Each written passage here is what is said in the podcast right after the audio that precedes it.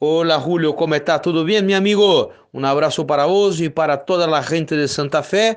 Les cuento que el Fluminense estaba programado este año para jugar la Copa Libertadores.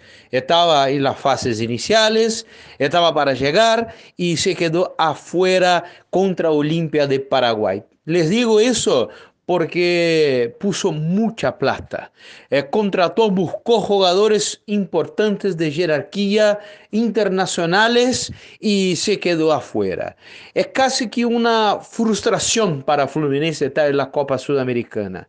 Eh, ustedes pueden pensar, eh, mira, a Fluminense jamás ganó algo continental. Sí, es verdad, pero su sueño, su obsesión es la Copa Libertadores porque su rival más próximo, más cerca es Flamengo que ha ganado todo recientemente. Este Fluminense está para ganar la Copa Sudamericana. Así llega, llega con mucha fuerza, con Fabio, un arquero experimentado, muchos años de crucero, muchas finales nacionales, multicampeón acá, eh, tiene jerarquía en la defensa con David Braz, eh, tiene Felipe Melo que juega como un tercer defensor por, por veces y es seguramente una de las lideranzas de este grupo.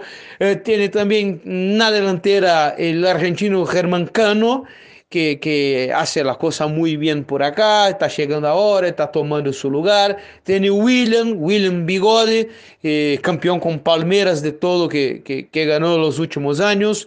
Y tiene como entrenador un señor que, sabe todo de copas, que se llama Abel Braga, que ganó con Internacional de Porto Alegre eh, la Copa Libertadores y la, la Copa Mundial, ¿no? Contra Barcelona en 2006.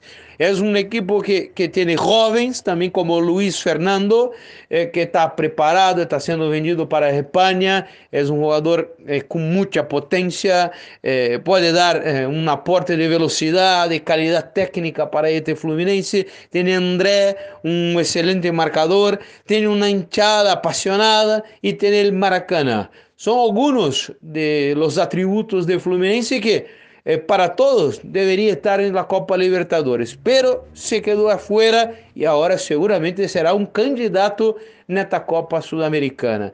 Hay alguna cosita que, que tiene que, que estar más conforme, es un inicio de trabajo, eh, por eso quizá no llegó, eh, algún ajuste por ahí o por allí, la cosa para Fluminense seguramente va a se quedar mejor do que está ahora. Y les digo otra vez a todos los amigos de Unión eh, que sí, Fluminense será un aniversario muy duro en Copa Libertadores, en Copa Sudamericana, no, perdón, porque la Libertadores se quedó afuera.